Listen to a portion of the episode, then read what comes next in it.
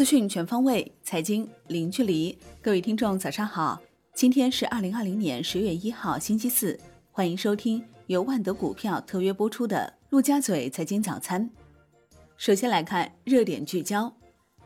央行、银保监会发布关于建立逆周期资本缓冲机制的通知，明确我国逆周期资本缓冲计提方式、覆盖范围及评估机制，同时。根据当前系统性金融风险评估状况和疫情防控需要，明确逆周期资本缓冲比率初始设定为零，不增加银行业金融机构资本管理要求，将综合考虑宏观经济金融形势、杠杆率水平、银行体系稳健性等因素，定期评估和调整逆周期资本缓冲要求，防范系统性金融风险。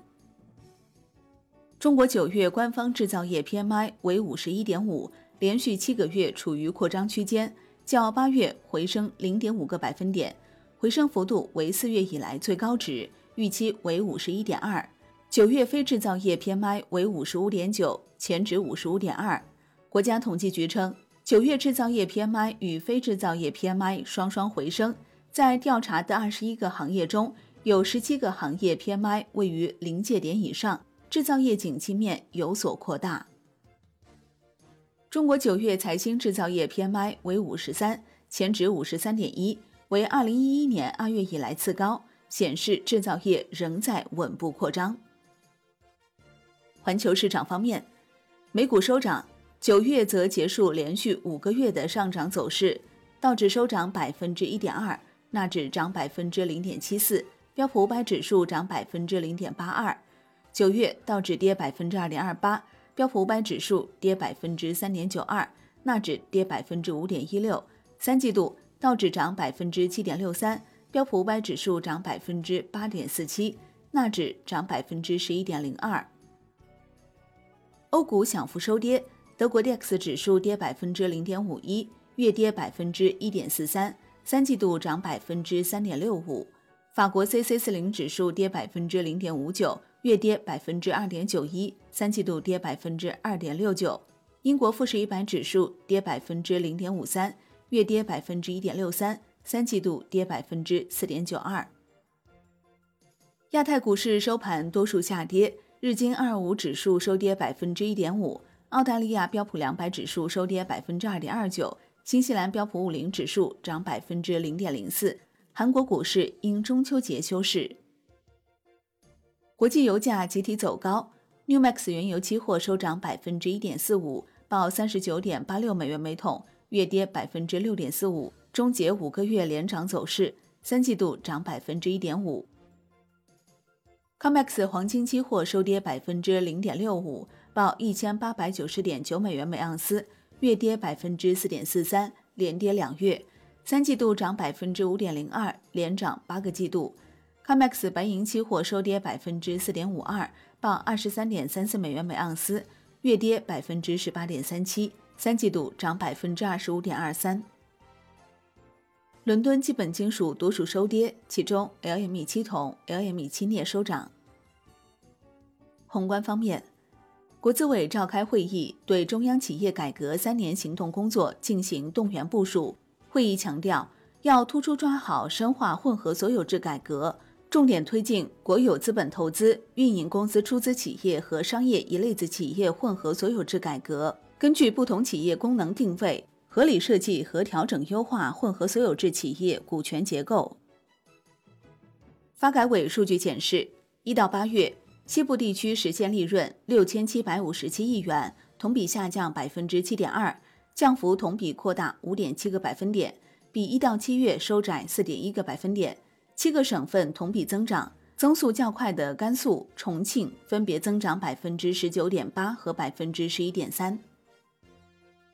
央行公开市场开展五百亿元十四天期逆回购操作，当日有一千亿元逆回购到期，单日净回笼五百亿元，当日资金面收敛，Shibor 短端品种全线上行。本周央行公开市场有四千亿元逆回购到期，央行累计进行一千九百亿元逆回购操作，因此本周净回笼两千一百亿元。北京将落实限量预约错峰要求，有序开放旅游场所。不接受十四天内来自国内中高风险地区人员、入境人员入住酒店和乡村民宿或进入景区游览，暂不恢复出入境旅游业务。国内股市方面，上证指数收跌百分之零点二，日线五连阴；创业板指涨百分之零点四四，创业板综指涨百分之零点三五，深证成指涨百分之零点零五，科创五零涨百分之二点零七。万德全 A 跌百分之零点一一，成交五千二百九十九亿元，较上日继续小幅缩减。本周上证指数跌百分之零点零四，创业板指、创业板综指分别涨百分之一点三五和涨百分之零点五六。九月份上证指数、创业板指、创业板综指分别累计下滑百分之五点二三、百分之五点六三和百分之四点八。北向资金净卖出二十九点零四亿元，连续八日净卖出。九月以来累计净卖出近三百三十亿元，净卖出额创三月以来新高。恒指震荡收涨百分之零点七九，国际指数涨百分之一点二五，科技指数涨百分之一点五八。中通快递上市次日跌百分之五点八，全日大市成交九百八十三亿港元，上一交易日为八百五十九亿港元。港股将于十月一号、二号休市。中国台湾加权指数收涨百分之零点三八。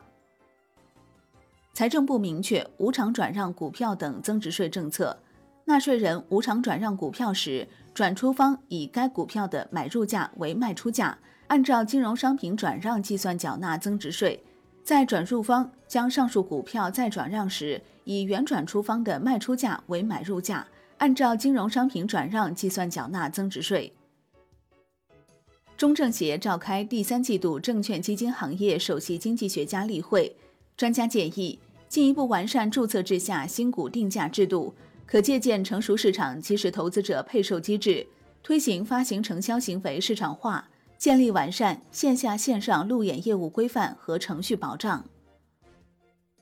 证监会核发宏通股份、大洋生物两家企业 IPO 批文，未披露筹资金额。证监会同时核准诺斯兰德、长电股份两家全国股转系统挂牌公司向不特定合格投资者公开发行股票。上交所官网显示，京东数科科创板 IPO 审核状态变更为已问询。招股书显示，京东数科保荐机构为国泰君安、五矿证券。计划募集资金总额为二百零三点六七亿元。金融方面，新老基金销售规定衔接进入最后倒计时阶段。证监会出台的《公开募集证券投资基金销售机构监督管理办法》及配套规则将于十月一号起正式施行。产业方面，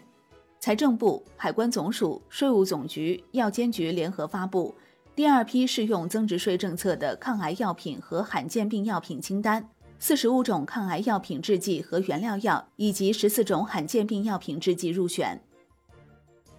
海外方面，美国二季度 GDP 同比变化中值为负百分之三十一点四，初值为负百分之三十二点九，修正值为负百分之三十一点七，仍为记录以来最大降幅。美国九月 ADP 就业人数增七十四点九万人，创纪录以来第三大增幅，预期增六十五万人，前值增四十二点八万人。商品方面，国内特大操纵期货市场案宣判，辽宁省抚顺市中级人民法院以操纵期货市场罪对远大石化判处罚金三亿元，对吴向东判处有期徒刑五年，并处罚金五百万元。依法追缴远大石化违法所得四点三六亿元，依法追缴吴向东违法所得四百八十七万余元，对涉案其他十一个账户中违法所得继续追缴。债券方面，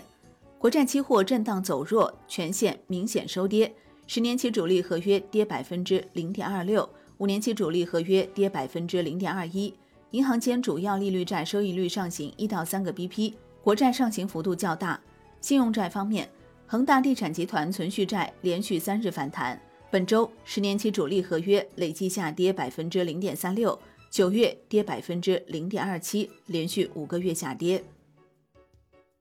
上清所发布通知，进一步大幅减免债券发行人相关费用，自二零二零年十月一号起至二零二一年九月三十号止，全额减免所有债券发行登记费，同步降低所有债券的付息兑付服务费率百分之五十。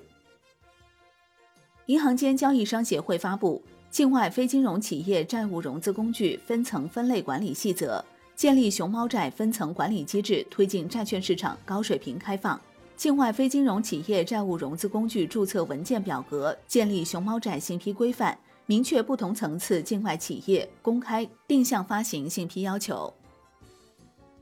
外汇方面，在岸人民币对美元十六点三十分收报六点八一零六。较上一交易日升值一百二十三个基点，成交量二百三十三点零五亿美元，三季度累计升逾两千六百个基点，人民币对美元中间价调升七十个基点，报六点八一零一。国际货币基金组织最新数据显示，二季度美元在全球已知储备中份额降至百分之六十一点二六，欧元升至百分之二十点二七，人民币份额升至百分之二点零五。连续六个季度增长，且创纪录高点。英镑份额升至百分之四点四六，日元份额降至百分之五点七五。好的，以上就是今天陆家嘴财经早餐的精华内容，感谢您的收听。获取更多专业资讯，请打开万德股票 APP，也欢迎您关注转发哦。我是林欢，我们下期再见喽。